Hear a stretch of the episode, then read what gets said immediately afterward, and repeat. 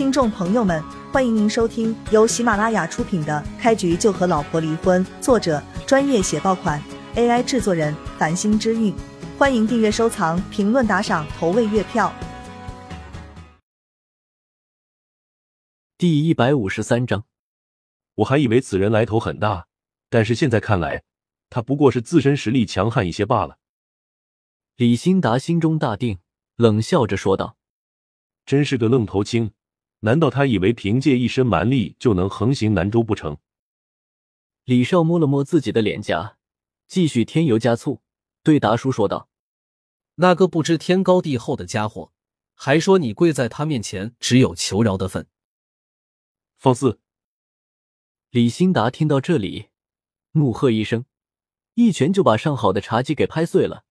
他阴沉着脸，冷声说道：“你们且等两日，我找来几位强者，便取他狗命。”大叔，制服此人之后，请给我一个小时的时间，我要好好羞辱他一番，以报今日之仇。”雷暴咬着牙说道。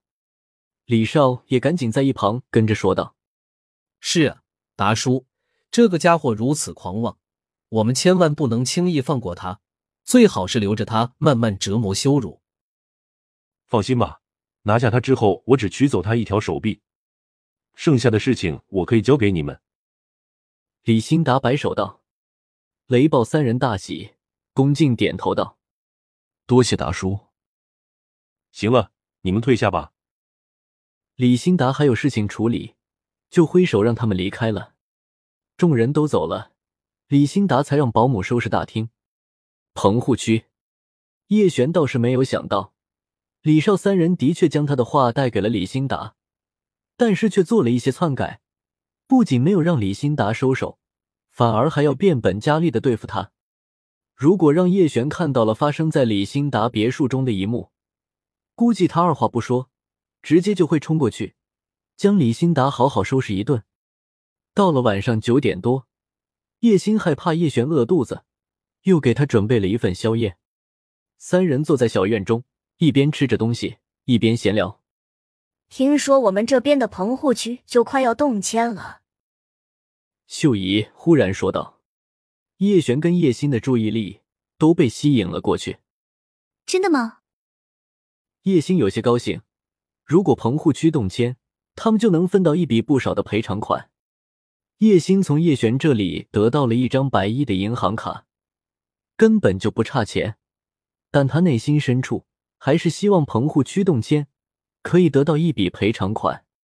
叶璇给他的那笔钱，他根本就不想动用。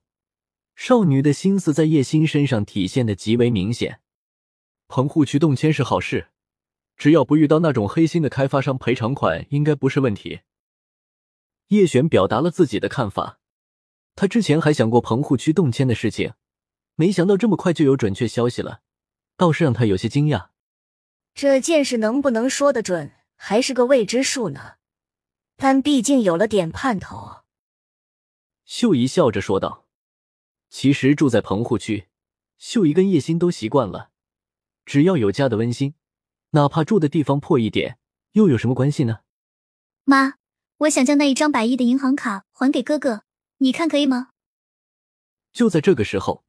叶星忽然开口，说出了让叶璇惊讶到极点的话语：“星儿，你终于长大了。其实我也是这样的想法，只不过我害怕你不情愿，所以就没有提出来罢了。”秀姨说道。随即，母女两人一起看向叶璇，他们也很清楚，这一张卡既然是叶璇送出手的，能否送回去就必须要叶璇亲自点头。你们这是何意？叶璇还真有些不太理解了，换做任何一个人都不会拒绝一百亿吧？有了这么大一笔钱，就算天天躺在床上睡大觉，一辈子也用不完。哥，只要一想到我有这么大一笔钱，内心深处就极为不安。我这两天没有感受到幸福，反而有极大的压力。叶星将自己的心里话讲了出来。这两天跟叶璇重逢的喜悦，让叶星没有开口说起这件事。此刻一番闲聊，叶心内心放松，也就没什么可以顾虑。哥哥，我知道你关心我，想让我过上衣食无忧的生活，但是我却希望用自己的双手去创造生活。拿着一百亿，我真的很难有幸福感。或许这种感觉你不太明白，但我……叶心说着说着就红了眼眶，看起来有点委屈，因为他不知道应该怎样将这件事跟叶璇讲述清楚，他生怕哥哥误会自己。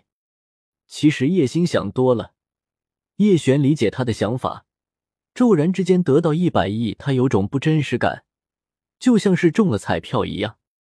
这种感觉会让叶心的生活变得轻飘飘的，好像一切都失去了意义。心儿，你不用解释太多，哥哥明白你的意思。这件事的确是我考虑不太周到，你放心吧，哥哥不会怪你。你把那张卡交给我吧。叶璇笑着说道。